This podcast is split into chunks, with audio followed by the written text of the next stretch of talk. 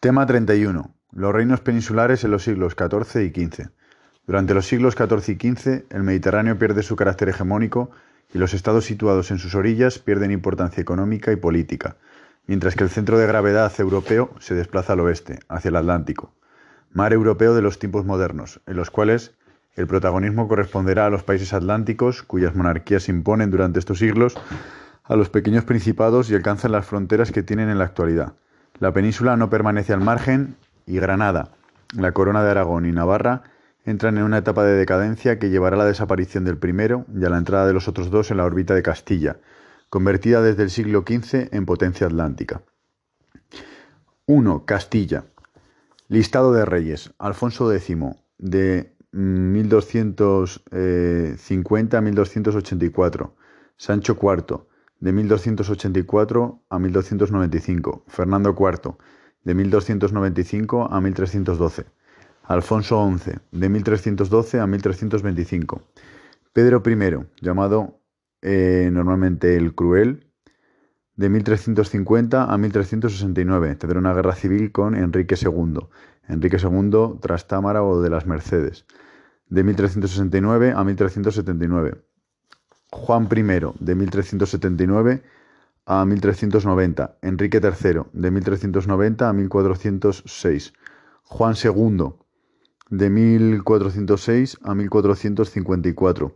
Tendrá tres hijos, el infante Alfonso, eh, Enrique IV, que será rey, e Isabel.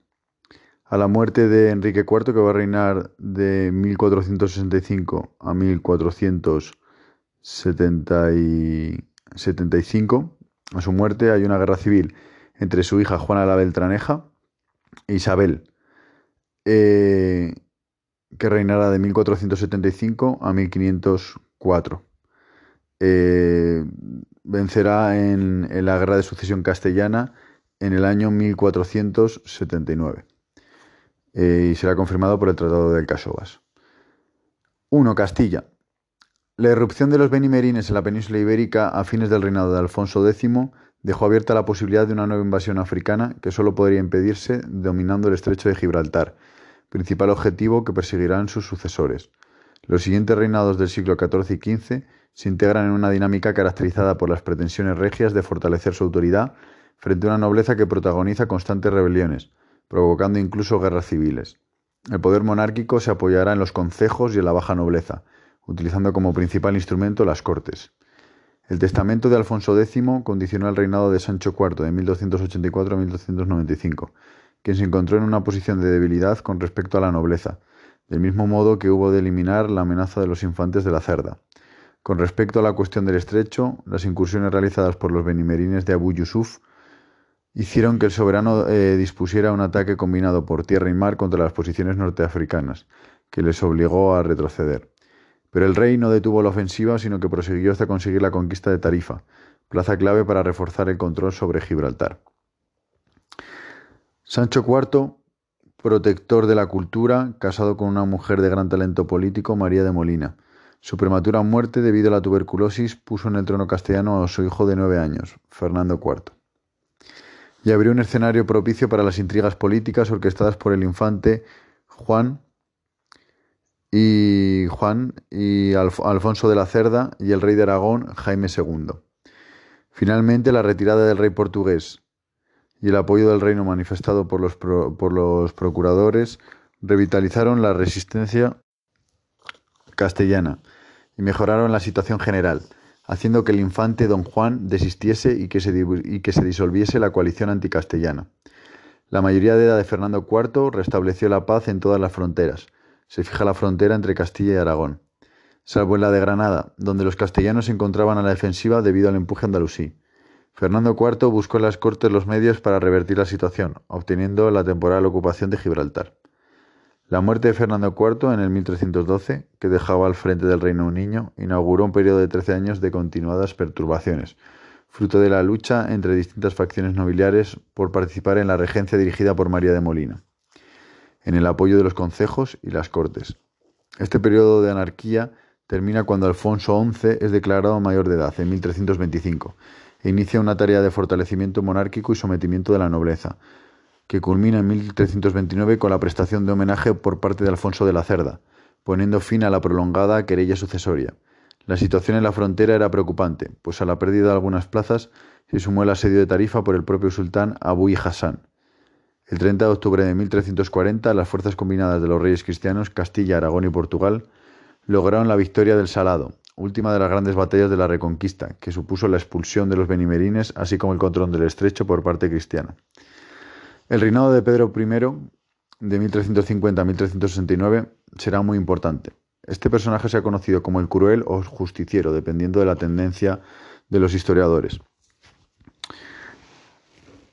Eh, se produjo, el reinado se produjo en medio de la grave crisis castellana de la mitad del siglo XIV, afectada también por la peste del año 1348. Las políticas de carácter autoritario promovidas por el soberano chocaron con la alta nobleza, estimulando continuas luchas internas. De esta forma, se explica la rebelión nobiliaria encabezada por Enrique de Trastámara, hijo de Alfonso XI y Leonor de Guzmán, que derivó en una guerra civil en la que Pedro I salió triunfante. Por tanto, en la guerra civil se enfrenta el hermanastro de Pedro, que es Enrique de Trastámara, contra el rey. La sangrienta represión obligó a muchos a refugiarse en Aragón, donde Pedro IV les ofrece ayuda, origen del posterior enfrentamiento con Aragón, que adquiere nivel internacional enmarcado en el contexto de la Guerra de los Cien Años. A pesar de que la situación de la guerra le era favorable, paz de Murviedro, la excesiva ambición de Pedro I terminó por costarle el trono. Enrique, apoyado por mercenarios franceses, lo derrotó definitivamente en Montiel en el año 1369, convirtiéndose en el nuevo soberano. Enrique II, el de las Mercedes, inicia la dinastía de los, de los Trastámara, que reina en Castilla desde 1369 hasta 1514. Su gobierno supone un cambio profundo en el régimen político y social, esforzándose en la consecución de un aumento de la autoridad monárquica que deriva en una mayor tendencia al centralismo, reflejada en las frecuentes reuniones de las Cortes. Un aspecto importante de su reinado, tras acabar con las aspiraciones del duque de Lancaster, lo constituyen las mercedes enriqueñas o donaciones efectuadas a quienes lo ayudaron, permitiendo además la configuración de señoríos jurisdiccionales y la constitución de mayorazgos. Muerto Enrique, accede al poder Juan I, de 1379 a 1390, cuyo reinado supone la afirmación de la dinastía. El nuevo rey tendría que hacer frente a serios problemas, por una parte, atendiendo a la reorganización interior y por otra, de orden exterior.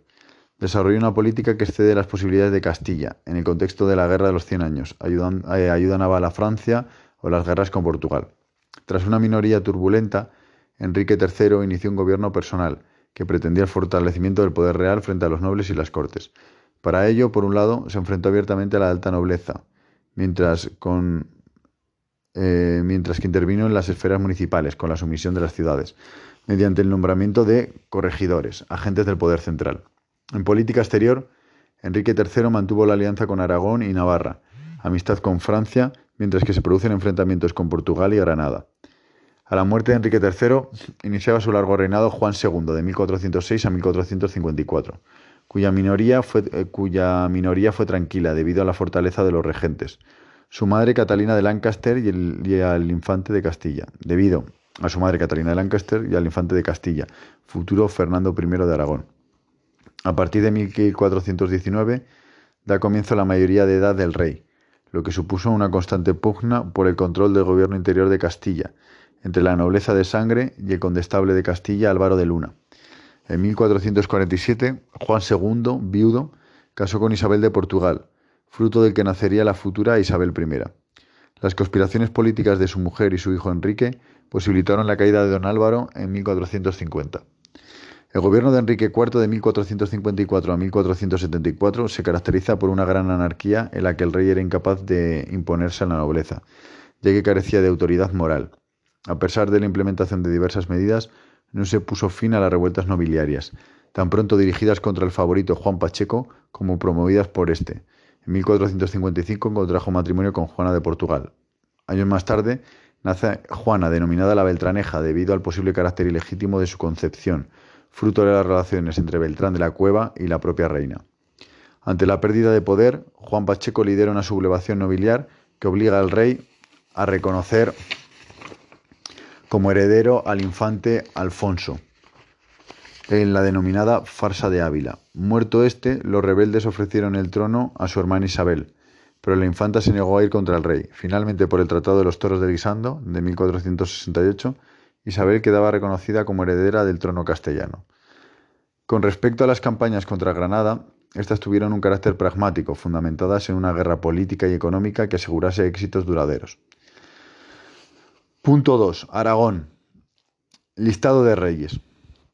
Jaime I el Conquistador, eh, luego le sucederá Pedro III, Alfonso III, Jaime II, Alfonso IV, Pedro IV, en el contexto de la peste, Juan I y Martín I el Humano, con el que se termina la dinastía, y posteriormente vendrá la dinastía de los Trastámara. El reparto de Jaime I fue aceptado por su primogénito Pedro III, a cambio de que Jaime II de Mallorca, su hermano, le rindiese vasallaje. El soberano de la corona de Aragón defendía el carácter absoluto de su poder, aunque las circunstancias le obligaron a doblegarse las exigencias de la nobleza y las cortes. Tras pacificar una sublevación de los mudejares valencianos, inicia la conquista de Sicilia, esgrimiendo los derechos de su esposa Constanza, quien tras derrotar eh, a Carlos de Anjou asume el gobierno de la isla. Las consecuencias de la ocupación de Sicilia fueron considerables, pues el Papa Martín IV, de origen francés, excomulgó a Pedro III y dictó el entredicho contra los dominios aragoneses. Desde entonces deberá hacer frente a multitud de enemigos. Para ello, Pedro III reunió las Cortes de Aragón y Cataluña, donde se encontró con la oposición conjunta de los estamentos, que le obligaron a otorgar una confirmación general de los privilegios, fruto de la cual ninguna decisión legislativa podía tomarse sin contar con las Cortes. Pacificado el reino, Pedro pudo organizar la defensa del territorio y pasar a la ofensiva en el mar, consiguiendo que las tropas invasoras se retiraran. En octubre de 1285 los franceses eran derrotados definitivamente en el Col de Panissars, por lo que el territorio catalán estaba liberado. Alfonso III se encontró con dificultades tanto internas como externas, centrándose en zanjar las cuestiones con Francia y el pontificado, sin sacrificar los intereses de la corona de Aragón. La falta de apoyo de Sancho IV durante el reinado de su padre motivó ciertas tensiones entre Aragón y Castilla, pero sin enfrentamientos abiertos. En Aragón, Alfonso III tuvo que transigir ante las nuevas peticiones de la Unión Aragonesa.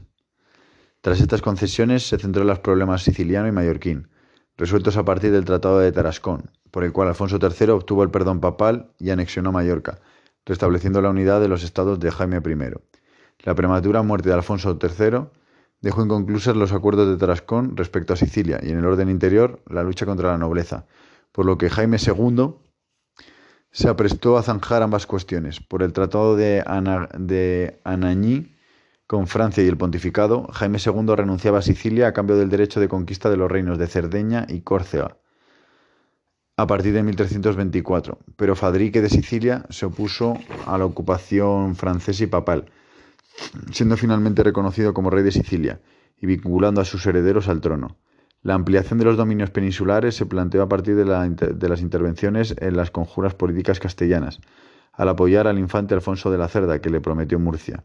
En 1327, Alfonso IV, de 1327 a 1336, sucedía a su padre en los estados de la corona de Aragón. Este monarca, que había ganado prestigio con la conquista de Cerdeña, se aproxima a Castilla y negocia con Alfonso XI la participación aragonesa en la guerra de Granada. Alfonso IV, que contaba ya con tres hijos de su primera esposa, tuvo dos más con Leonor de Castilla. A pesar de que Alfonso IV había confirmado la ordenanza que declaraba, que declaraba inseparables Cataluña, Aragón, Valencia y el vasallaje de Baleares, creó para el primogénito de las segundas nupcias un enorme patrimonio. Esta situación hizo que entre Pedro y su madrastra Leonor de Castilla fuera creciendo una recíproca animadversión. Al enfermar el soberano dejó la corte reuniéndose con su hermano Alfonso XI en busca de protección. El largo reinado de Pedro IV conoce la máxima expansión catalana y presencia la grave recesión causada por la peste. Sus principales esfuerzos se encaminaron, tras normalizar sus relaciones con Castilla, Batalla del Estrecho, a restituir la unidad de los reinos creados y a reforzar la autoridad real frente a la nobleza. Pedro IV centrará su atención en el Mediterráneo. En 1343 obtiene el título de rey de Mallorca, que comprendía Baleares, Rosellón, Cerdaña y Montpellier. La anexión será completada con la incorporación a la corona de Aragón del reino de Sicilia y de los lejanos ducados de Atenas y Neopatria, ocupados por los almogávares. La situación interior era complicada, ya que la actitud de la nobleza era de abierta independencia respecto al monarca. De hecho, el reconocimiento de su hija Constanza como heredera supuso el pretexto de nobles y ciudades de Aragón y Valencia para formar la unión y sublevarse contra Pedro IV. El monarca se enfrentó con todas sus fuerzas a los rebeldes, consiguiendo derrotarlos, al mismo tiempo que derogó el privilegio de la unión. De su segundo matrimonio con Leonor de Sicilia nació el heredero Juan, en 1350. Tras la muerte de Pedro IV, el trono pasa a Juan I, de 1350 a 1387, cuyo gobierno se caracterizó por la protección dispensada a la cultura, sin preocuparse por la acuciente crisis económica que derivó en un derrumbe bancario. La escasez de dinero provocó una bajada de los precios y un aumento de impuestos. La inquietud se extendió al campo donde los propietarios exigían la percepción de los malos usos, lo que fomentaría la tensión social. Juan I falleció en un accidente de caza sin sucesión masculina y le sucedió Martín I, cuyo reinado estuvo salpicado de problemas, a causa de la crisis económica que apenas daba muestras de recuperación y del mantenimiento de la unidad del imperio mediterráneo, que se comenzaba a resquebrajar. En 1406 moría su esposa María de Luna y estallaba una revuelta en Cerdeña, cuya represión fue encomendada a su hijo, quien encuentra la muerte. Cuatro años después morirá sin descendencia, abriéndose el gran conflicto de la sucesión aragonesa. Tras la muerte de Martín I, los principales candidatos al trono aragonés eran Jaime Conde de Urgel y el infante Fernando de Castilla, siendo elegido este último en Caspe. De esta forma da comienzo la dinastía de Trastámara en Aragón, caracterizada en su fase inicial por la oposición catalana. Le sucede su hijo Alfonso V. El compromiso de Caspe, que se dará en 1410 o 1416. Le sucede su hijo Alfonso V, quien pasó por tanto, el compromiso de, el compromiso de Caspe se produce en el año 1412, en el cual se elige a Fernando de Antequera como nuevo rey de la corona de Aragón. De esta forma da comienzo la dinastía de Trastámara en Aragón, caracterizada en su fase inicial por la oposición catalana. Le sucede su hijo Alfonso V, quien pasó la práctica totalidad de su reinado en Italia, guerreando contra Luis de Anjou, por la posesión del reino de Nápoles que terminará por incorporar a la corona de Aragón. A su muerte legó la corona de Aragón, Sicilia y Cerdeña a su hermano Juan II, de 1458 a 1479, que era rey consorte de Navarra por su enlace con la ya afinada Blanca de Navarra. Su reinado está marcado por las desavenencias con su hijo Carlos, príncipe de Viana, que hicieron estallar dos guerras civiles, una en Navarra y otra en Cataluña. Finalmente, tras la muerte de Carlos, el rey pudo llegar a un acuerdo de paz y entrar en Barcelona, donde confirmó los fueros. A su muerte, la corona de Navarra pasó a su hija Leonor y la de Aragón a su hijo Fernando, Fernando II, de su segundo matrimonio con Juan Enrique, quien diez años antes había contraído matrimonio con Isabel de Castilla, realizándose de este modo la unión de las dos grandes monarquías peninsulares. La unidad peninsular, que únicamente se tratará de una unidad dinástica y no territorial. Muerto Enrique IV de Castilla, fue proclamada reina su hermana Isabel, de 1474 a 1504, que cinco años antes había contraído matrimonio con el infante Fernando de Aragón, en 1469. Con Isabel termina en Castilla la anarquía del reinado de su hermano, del mismo modo que ocurre con Fernando II en Aragón, y comienza una nueva fase para la historia de España. Aunque Enrique IV murió sin modificar su testamento favorable a Juana, Isabel se hacía proclamar reina de Castilla siendo reconocida con rapidez aunque apareció posteriormente el Pacto de los Toros de Guisando en 1468, aunque no se sabe si es contemporáneo o creado por eh, la reina Isabel II eh, ad hoc. A continuación, los esposos iniciaron una serie de negociaciones que terminaron en la Concordia de Segovia en 1475, por la que se igualaban los derechos al trono de ambos, eh, de ambos con, matizaciones. Se trata de un documento que conformó la idea de monarquía compartida o asociada, es una unión dinástica y no territorial. Eran corregentes cada uno de la otra, del otro reino. Eh, Isabel, en este caso Fernando, corregente del reino de, la corona de Castilla, Isabel corregente de la corona de Aragón. Es evidente que no había igualdad ya que Fernando obtuvo una mayor cuota de poder, pues Isabel solo sería reina de Castilla, en tanto que su esposo era rey de Aragón y rey consorte de Castilla. Aunque en 1500... Perdón. En 1482 se produce también la corregencia de Isabel de Castilla.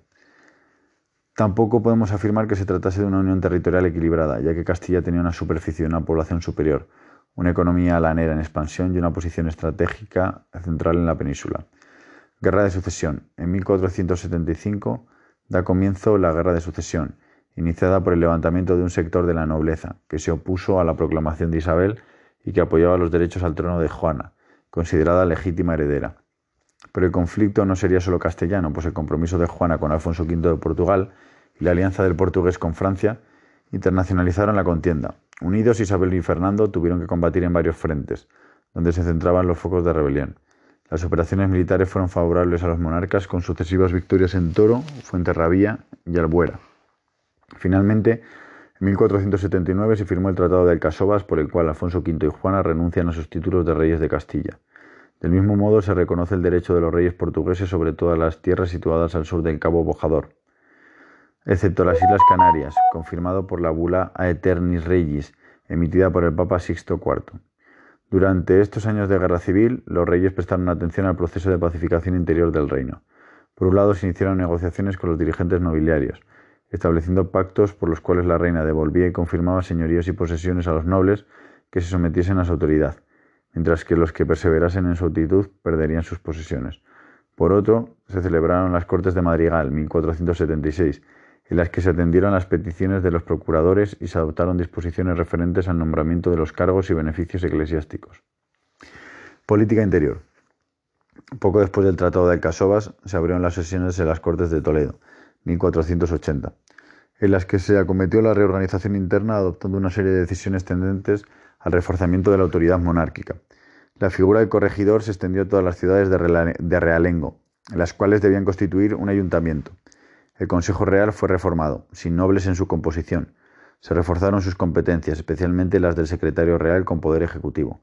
Se cometió la reforma financiera, sobre la base de un nuevo ordenamiento presupuestario, lo que permitiría un gran aumento de la recaudación, además de los ingresos obtenidos por la redención de juros y la posesión por parte de Fernando del maestrazgo de todas las órdenes militares.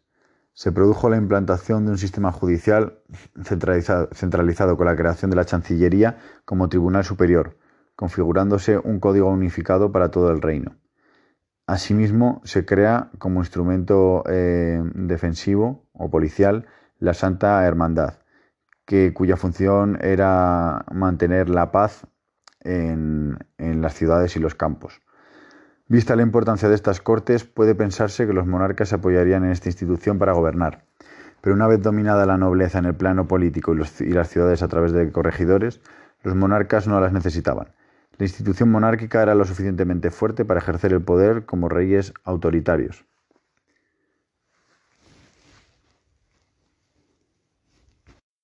En el año 1480 se ponía en marcha la Inquisición, otro instrumento de control, que no dependería del papado sino de la corona, cuyos objetivos eran la defensa de la fe y la lucha contra la herejía.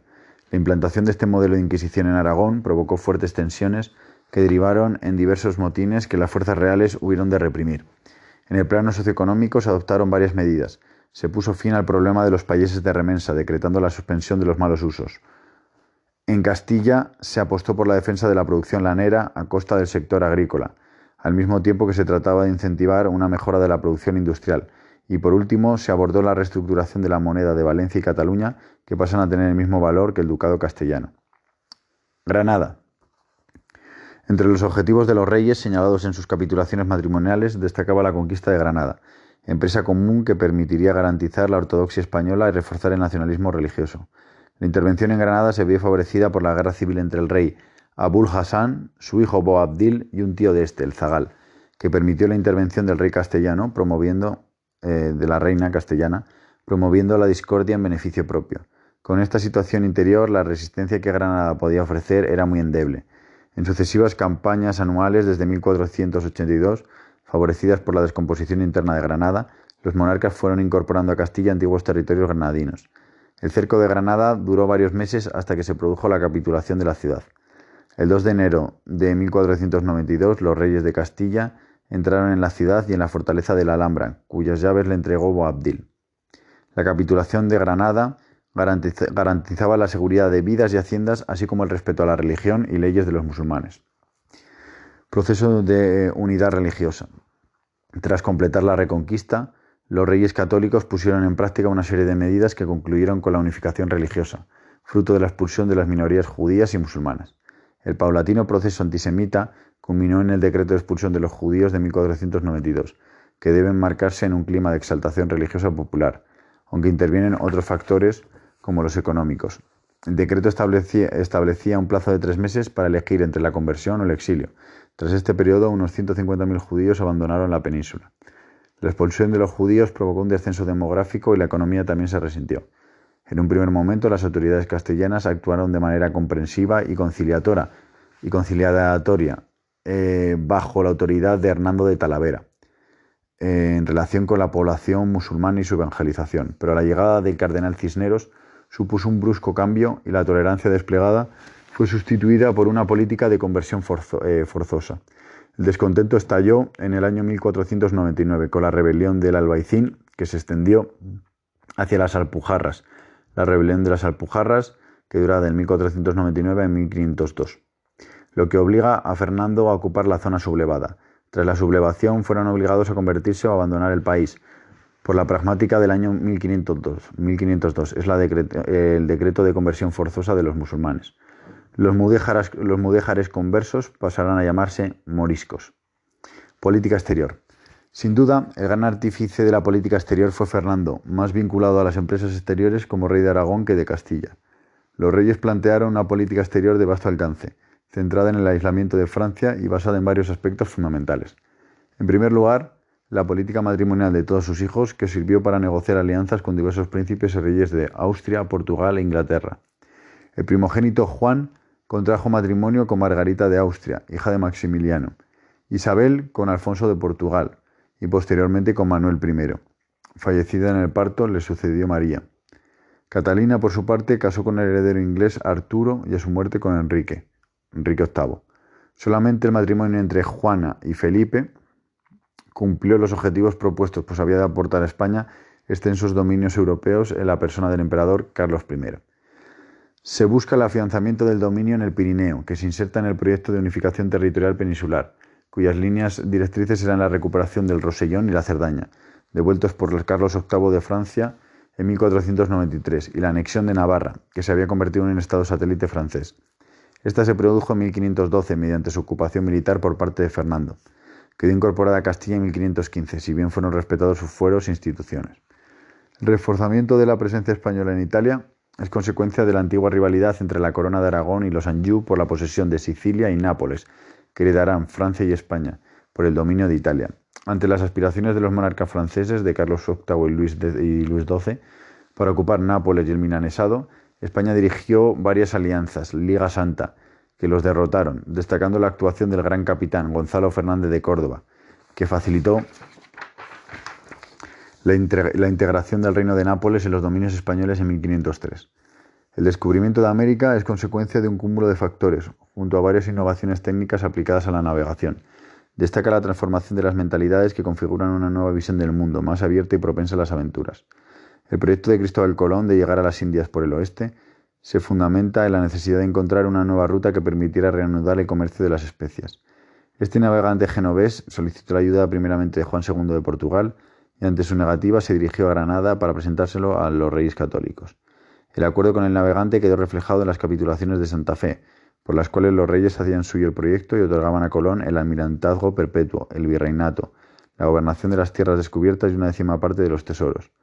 En agosto de 1492 zarparon de Palos, una nao y dos carabelas. Tras hacer escala en La Gomera, llegaron a las Antillas en solo 34 días, el 12 de octubre de 1492. Más tarde exploró las costas de la isla española, donde construyó un fuerte, Navidad. Llegará a Lisboa el 4 de marzo de 1493. La noticia del descubrimiento llegó a los reyes antes de que Colón compareciese ante, ante estos, quienes adivinaban el gran alcance del evento, pues no se trataba de una nueva ruta, sino de un nuevo mundo, aunque Colón permaneció hasta su muerte convencido en su error, identificando las tierras descubiertas con Asia. Una vez informados, los reyes suministraron todo lo necesario para nuevas expediciones. 4 de Colón. En 1494 se firmaba el Tratado de Tordesillas, que suponía el reparto del mundo entre Castilla y Portugal. estableciendo la línea de demarcación a 370 leguas al oeste de las islas de Cabo Verde, lo que se sumaba a la bula intercoetera. Regencia. Tras la muerte de la reina Isabel en 1504, le sucede en el gobierno de Castilla su hija Juana, casada con el archiduque Felipe de Austria, aunque en el caso o Felipe el Hermoso, aunque en el caso de que su enfermedad mental le impidiera reinar, sería designado regente Fernando. La muerte de Felipe, tras un corto y desatinado gobierno en 1506, propició la formación de una regencia que, presidida por Cisneros, pidió a Fernando, que acababa de casarse con Germana de Foix, que regresara a Castilla. En 1507 su hija le cede el gobierno aceptando eh, recluirse en Tordesillas. Fernando reprime los movimientos nobiliares en Castilla, imponiendo el orden en el territorio. A la muerte de Fernando en 1516, la única posibilidad sucesora era su nieto Carlos, que hasta alcanzar la mayoría de edad con 16 años no se ha proclamado rey. Meses más tarde, mientras Castilla quedaba en manos del cardenal Cisneros y Aragón en las de Alfonso de Aragón, arzobispo de Zaragoza, al año siguiente Carlos I desembarcaba en Villaviciosa, en el año 1517. Los conflictos sociales. Punto 4. A finales del siglo XII, los casi 5 millones y medio de habitantes que poblaban los reinos hispánicos, eh, los reinos hispano-cristianos, 4 millones y medio en Castilla, casi un millón en la corona de Aragón, se encontraban en su mayoría, salvo los establecidos en las repoblaciones de la meseta sur, Andalucía y Murcia, en multitud de pequeños grupos rurales. La supervivencia de esta población se había asegurado gracias a los continuos avances en la roturación y la ampliación de las tierras generada por los avances territoriales de la Reconquista. La crisis demográfica y económica peninsular del siglo XIV tiene su origen en el desequilibrio existente entre la producción cerealista y otras formas de producción agraria en un momento en el que se estanca la reconquista. La producción de cereales descendió por debajo de la demanda, provocando un fuerte aumento de los precios. En ese contexto se generalizaron las malas cosechas debido a las condiciones climáticas y a la devastación ocasionada por la guerra. Las grandes hambrunas provocarán una recesión demográfica que se verá acentuada por la irrupción de la peste negra en 1348 causante de una mortandad atroz sobre todos los núcleos cristianos. La enfermedad, unida al hambre y a la guerra, supuso una gran disminución de la población que no se recuperará hasta el siglo XVI.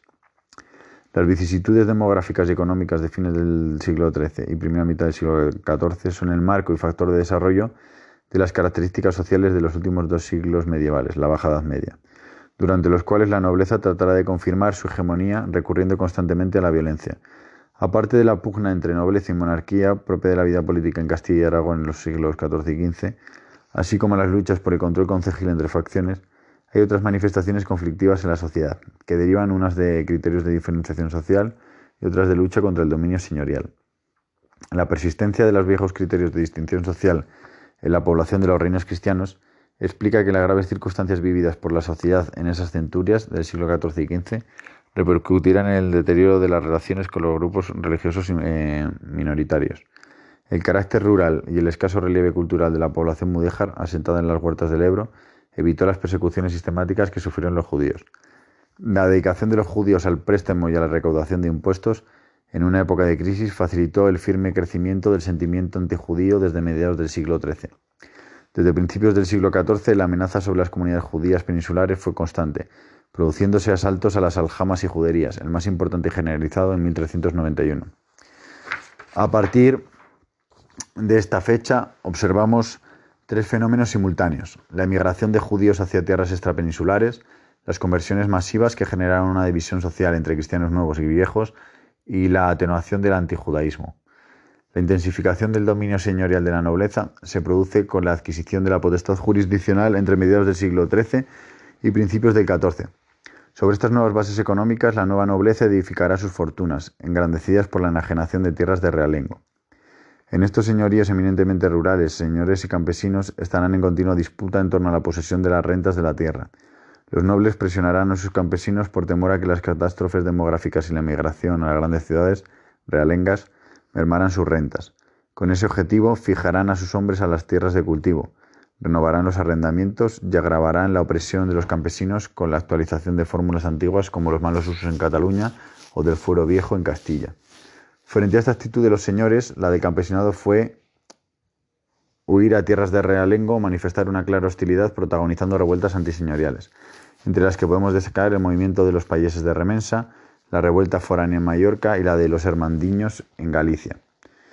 El tratamiento de la monarquía a estos conflictos tuvo un carácter eminentemente político, aprovechándolo para reducir el poder nobiliario. Conclusión. Para concluir, me gustaría señalar los importantes cambios que pueden apreciarse durante los siglos XIV y XV en el campo cultural y de las mentalidades. La población urbana impone nuevas orientaciones que llevan a la laicización cultural de la sociedad, a la creación de una cultura distinta a la clerical caracterizada por el uso de las lenguas nacionales. El conocimiento de las obras clásicas romanas y griegas a esta minoría culta el modelo a seguir basado en la comprensión de un mundo en el que la cultura era esencialmente humana, terrenal, frente al teocentrismo de la Edad Media. Asistimos, parafraseando a Huizinga, creador de la historia cultural, al otoño de la Edad Media. Bibliografía. Domínguez Ortiz, A. 1986. El antiguo régimen, los reyes católicos y los austrias. Iradiel P. et al. 1988. De la crisis medieval al renacimiento. Molina A. 1981. Baja Edad Media, predominio cristiano. Suárez Fernández L. 1985. Los Trastámara y los Reyes Católicos. Valdeón J. 1979. Los conflictos sociales en el Reino de Castilla en los siglos XIV y XV. Huizinga J. 1978. El otoño de la Edad Media.